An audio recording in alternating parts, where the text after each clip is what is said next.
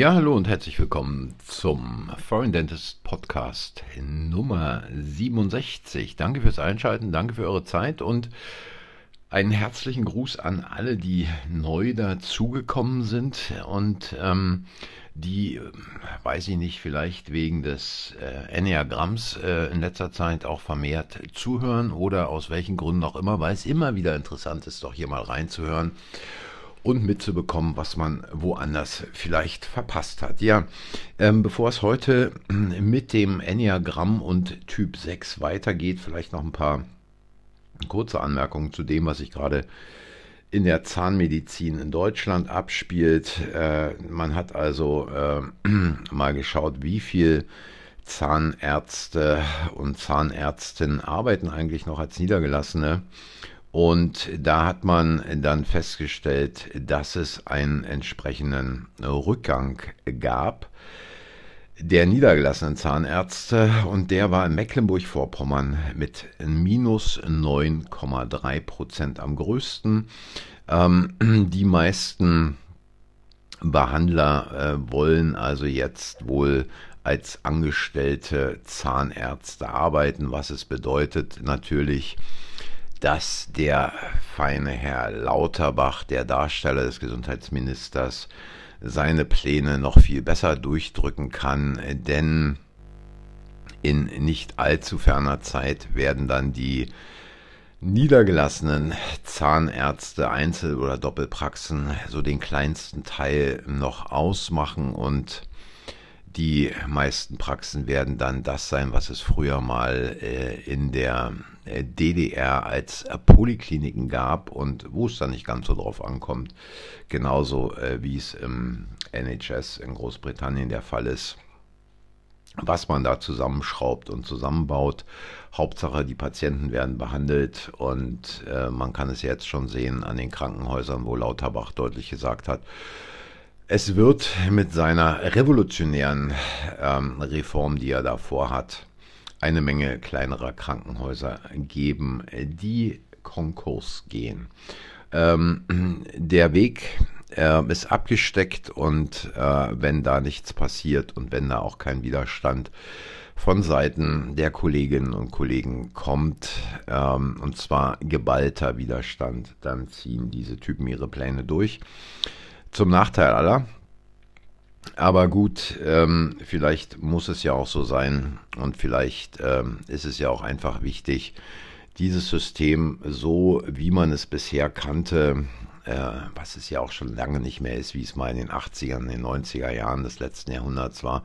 Vielleicht ist es ja auch wichtig, dieses System einfach zusammenbrechen zu lassen und äh, irgendwann ähm, werden die Leute zurückschauen und sich fragen, wie konnte es nur so weit kommen? Ja, weil keiner was gemacht hat. Und äh, weil ich gerade auch vom NHS gesprochen habe, da gab es, habe ich gelesen, eine Umfrage der British Dental Association und ähm, da sind also viele Studenten in der Schuldenfalle, teilweise bis zu 30, 50.000 äh, Pfund. Ähm, ich kenne das äh, aus meiner Zeit, als ich noch am King's College äh, gelehrt habe. Ähm, ich kann mich entsinnen, da bin ich mal mit einer Gruppe meiner Studenten zum Jahresende unterwegs gewesen und habe mich mit den einzelnen Studenten dann mal so ein bisschen auf dem Weg durch Shoreditch, wir haben eine Street Art Tour gemacht, ähm, darüber unterhalten, wie es ihnen so geht, was ihre Familie macht, den ganzen Hintergrund und so weiter. Da war es eine schöne, relaxte Atmosphäre. Und einer der Studenten mit indischen Wurzeln hat dann also erzählt, bei ihm ist es die ganze Familie, die da den Input bringt an Kohle, damit er studieren kann. Und er stand also wahnsinnig unter Druck, äh, dass er also auch die Erwartungen dieser Familie erfüllen kann.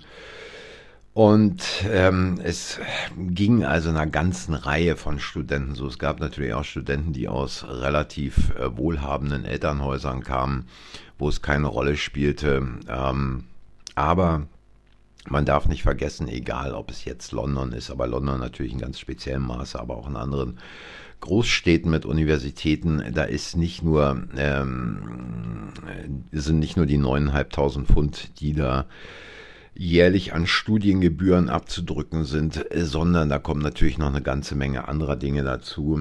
Ähm, so ein WG-Zimmer kostet da zwischen 800 und 1000 Pfund. Dann ähm, kommt noch Fahrgeld dazu. Dann muss man natürlich noch was zu essen kaufen und, und, und, und, und.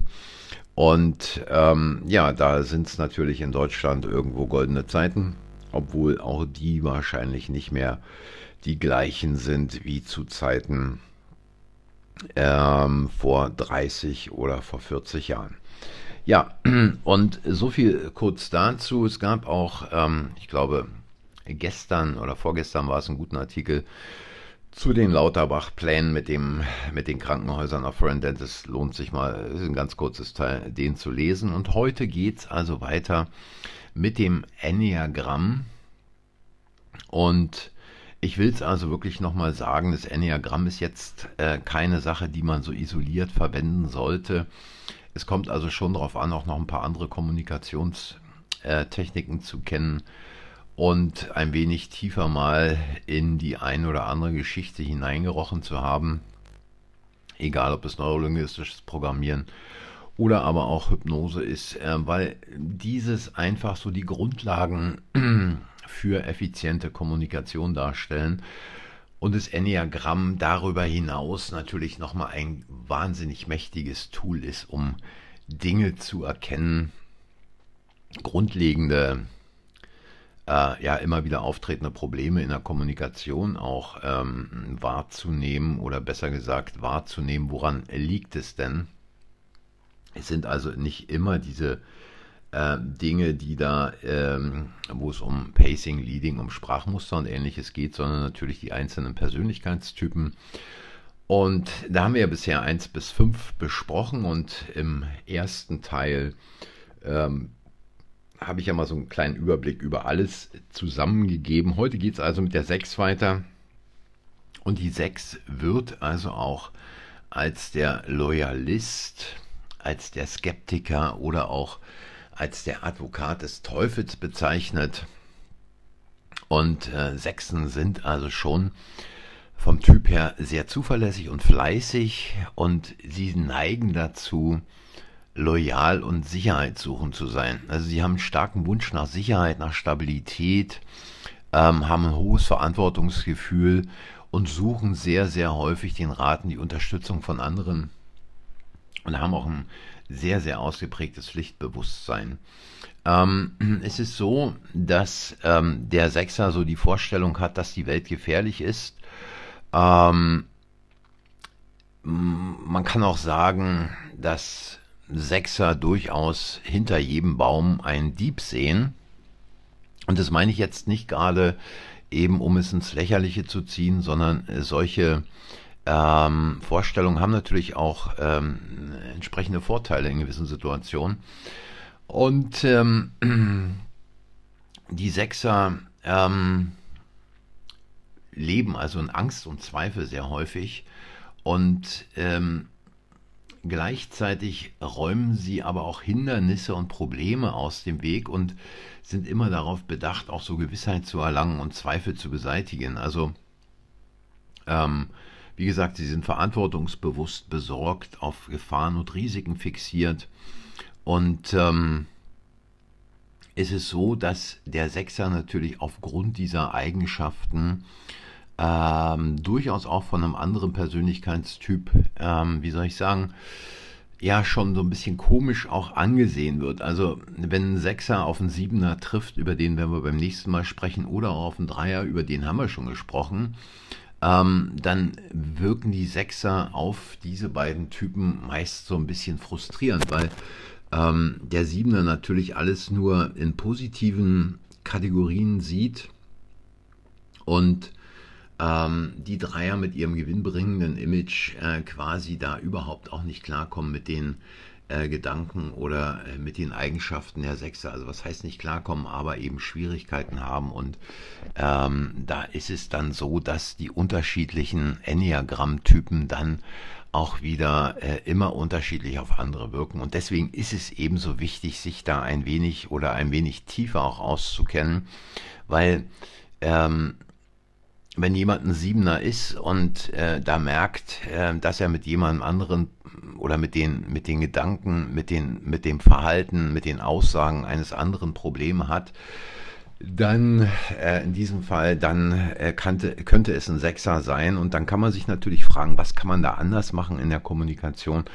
Wie kann man seine Kommunikation anders gestalten? Und in Hinblick, in Hinblick natürlich auch gerade aufs Beratungsgespräch, äh, muss man sich einfach mal vorstellen, als Arzt, als Zahnarzt sitzt da eine 7 und der Patient ist eine 6. Und dann wird man schon auch ähm, als behandelnder Arzt, als behandelnder Zahnarzt so mit dieser Angst, mit diesem Zweifel konfrontiert. Ähm, dann wird man konfrontiert mit Fragen, was kann alles schiefgehen, was machen wir, wenn das nicht funktioniert oder wie, äh, wie geht's weiter, wenn jenes nicht funktioniert. Und dann kann es natürlich bei jemandem wie einer 3 auch beispielsweise, die immer nur tak, tak, tak, tak, tak nach vorn geht, und sagt, äh, verlieren ist keine Option, zur Frustration auf der Seite des Beraters führen und letztlich natürlich auch zu Frustration auf der Seite äh, des Patienten, völlig klar, weil ähm, der Patient natürlich denkt, ja mein Gott, der versteht mich überhaupt nicht. Ja, nee, ähm, kann er in dem Fall auch nicht, weil es ein völlig anderer Persönlichkeitstyp ist. Ja, was man da also bei beachten sollte, dass man mit den Leuten also schon beruhigend spricht und dass man ihnen also auch versucht klarzumachen, ähm, welche Vorteile in einer bestimmten Behandlung äh, bestehen und ähm, warum diese Behandlung auch bei dem Patienten gut ausgeht, weil man nämlich schon so viele Beispiele hat, so viele Patienten behandelt hat, bei denen es gut ausgegangen ist. Und wenn die Behandlung abgeschlossen ist und diese Patienten dann zurückschauen, ähm, wie, diese, wie diese Behandlung abgelaufen ist, dann ähm, die Patienten auch klar sehen, äh, es waren einzelne nachvollziehbare Schritte, äh, die jetzt überhaupt nicht so stressend oder beängstigend waren, wie man es vielleicht am Anfang gedacht hat. Ja, und ähm, bei Sechsen sollte man also auch nicht irgendwie impulsiv rangehen und ähm, man sollte, und das ist schon eine ganz, ganz wichtige Geschichte bei den Sechsen, die mögen es nicht unbedingt gleich Entscheidungen zu treffen. Ja, ähm, also da auch keinen Druck ausüben in einer Beratung oder einem Beratungsgespräch, wenn es beispielsweise äh, um irgendeine spezielle Behandlung geht und wenn man beim Sechser dann versucht, irgendwie Druck zu machen. Es gibt so vereinzelte Kollegen, die sagen, jetzt will ich aber hier wissen und die Unterschrift, zack, zack, zack. Funktioniert beim Sechser nicht. Also der Sechser hat dann ein schlechtes Gefühl und wie gesagt, äh, Sechser sehen hinter jedem Baum einen Dieb. Ähm, dann kann es also durchaus ähm, dazu führen, dass die Sechser sagen, nee, tut mir leid, aber unterschreibe ich nicht, muss ich erstmal zu Hause besprechen oder muss ich erstmal drüber nachdenken. Und es ist jetzt kein Infragestellen des Arztes oder der Therapie, ähm, sondern es ist einfach, dass der Sechser sich wirklich schwer tut, Entscheidungen zu treffen und die Dinge nochmal überlegen muss. Ja. Ähm, und dann natürlich ist es so, dass sie sich auch, äh, wenn sie dann zur Behandlung kommen, halt Sorgen machen und ähm, dass sie die Dinge manchmal auch schon so ein bisschen aufblasen und gelegentlich auch halt sarkastische Bemerkungen bringen oder Anschuldigungen äh, dann einfach vorbringen, um quasi damit ihre Angst vor dem, was sie nicht kennen, zu überspielen. Also es ist ähm, schon, ich will nicht sagen tricky, wenn man die Sechser kennt und ähm, es gibt genügend Möglichkeiten. Ich habe ja auch schon darüber berichtet, wo man sich so diese Persönlichkeitstypen anschauen kann, insbesondere in Filmen. Äh, da kommt es also meist äh, sehr, sehr deutlich raus, ähm, dass man so eine Idee von diesem Persönlichkeitstyp bekommt und wenn man da ein bisschen, wie soll ich sagen, erfahrener ist, dann wird man auch schnell, ohne dass man die Leute in Schubladen packt, aber wird man schnell den einzelnen Typ ähm, im Bekanntenkreis, im Familienkreis, im Freundeskreis, im Patientenumfeld äh, quasi identifizieren können. Und dann kann man eben diese Dinge, äh, dieses Wissen auch mal ausprobieren und in Zusammenhang mit gewissen Kommunikationstechniken dann auch so anwenden, dass der Sechser sich wohlfühlt, dass der Sechser sich geborgen fühlt und dass man dieses Sicherheitsbedürfnis, was der Sechser hat, entsprechend auch dann bedienen kann. Es ist eben ganz, ganz wichtig und ich meine gerade eben äh, bei all den Dingen, egal ob bei Ärzten oder Zahnärzten, was Privatleistungen anbelangt und äh, Dinge anbelangt, die im Prinzip immer wieder zu Diskussionen oder zu Sorgen führen. Also ich sage jetzt einfach mal, im zahnärztlichen Bereich sind es natürlich die Implantate und entsprechenden Suprakonstruktionen. Ja, ähm, wer gehört äh, zu Sechsern, also beispielsweise Robert Redford, ähm, lohnt sich, äh, drei Tage des Kondors mal anzugucken. Da kriegt man so eine, ein bisschen eine Idee von einem Sechser. Und ähm, wer Magnum noch kennt, Tom Selleck. Tom Selleck ist ein Sechser. Und natürlich ein Klassiker aus den Miss Marple-Filmen, wo Margaret Rutherford noch mitgespielt hat, Mr. Stringer. Also Mr. Stringer, der ja auch äh, tatsächlich mit Margaret, Margaret Rutherford verheiratet war und der da quasi ihren Sidekick spielt in diesen Filmen, in diesen vier äh, äh, äh Miss Marple-Filmen. Mr. Stringer ist also auch eine klassische Sechs. Ja, und dann äh, zwar eine nicht lebende Person, aber äh, wer Sherlock Holmes gelesen hat, Dr. Watson äh, war eine Sechs, also dieser loyale, unterstützende Teil von Sherlock Holmes, der quasi schon auch die Gefahren immer gesehen hat, ähnlich wie Mr. Stringer in den Miss Marple-Filmen, aber dann doch loyal immer die Dinge ausgeführt hat, die ihm da aufgetragen wurden. Im, äh, in Deutschland äh, eine typische Sechs, ähm, Adolf Hitler äh, und Götz George, wobei ich sagen muss, und das ist bei Sechsen was Spezielles, es gibt also den normalphobischen äh, Sechser und den Counterphobic Six. Da gehe ich vielleicht später nochmal drauf ein, heute würde es zu weit führen. Sowohl Adolf Hitler als auch Götz George waren Counterphobic Six. Äh, vielleicht ganz kurz, Counterphobic Six haben natürlich auch Angst, aber sie bekämpfen ihre Angst dadurch, dass sie erstmal raufhauen. Ähm, ja, und ähm, was sich lohnt, wirklich mal äh, anzuschauen, und ähm, wenn man jetzt also Miss Marple Filme nicht mehr sehen kann oder keine Lust hat, die zu sehen, dann lohnt es sich, ähm, mal einen Film zu besorgen, und zwar Almen und das Geheimnis der Libellen. Es gibt auch Almen ich glaube, und das Geheimnis des äh, Rosa Diamanten und noch zwei, drei andere Filme ist also ähm, mit Heino Ferch in der Hauptrolle und Heino Ferch spielt da äh, einen Lebemann, der einen ähm, Butler hat, einen Diener hat und dieser Diener gespielt von Samuel Finzi. Der Diener heißt also Carlos und Carlos ist eigentlich der Inbegriff eines Sechsers, total treu, total loyal, stellt aber gleichzeitig immer die Pläne, die Almen hat, um gewisse Dinge zu machen, immer wieder in Frage, was kann passieren, aber meinen Sie nicht, Almen, dass da dieses, jenes passieren kann. Ähm, der äh, Diener macht sich also permanent Sorgen um die finanziellen Belange von beiden. Almen geht es Geld aus, sie wissen nicht, wie sie da äh, ihre, ihre Rechnung bezahlen sollen und wie es mit der wirtschaftlichen Zukunft aussieht. Also diese Almenfilme sind wirklich ein Lehrstück, insbesondere äh, was den Butler Carlos an, an, angeht äh, bezüglich der Sechs. Ja, ähm, das soll es heute eigentlich mal als erster Überblick zur Sechs gewesen sein. Ich habe es ja schon angedeutet. Ähm, in den letzten Podcasts, äh, das Buch ist in der Zwischenzeit fertig, müsste in den nächsten Tagen auch erhältlich sein auf Amazon. Wen es interessiert, der kann sich das entweder als Taschenbuch oder aber auch gern als E-Book holen. Und äh, ich werde Mal gucken, äh, den Link entweder hier runter reinpacken oder beim nächsten Mal reinpacken. Und da geht es natürlich dann schon noch ein bisschen ausführlicher äh, über diese Dinge zu, wobei ich da jetzt auch nicht so detailliert ähm, in die Dinge hineingehe, um niemanden wirklich zu überfordern, der sich da erstmal ein bisschen einlesen will. Das Buch hat, glaube ich, 140, 150 Seiten. Also es ist ein gutes Einsteigerbuch, um eine Idee zu bekommen, um ein bisschen tiefer ins Thema reinzukommen. Äh, mit vielen Beispielen auch noch, was ähm, die Filme anbelangt. Und Wie gesagt, das war's für heute. Danke für eure Zeit, danke fürs Einschalten.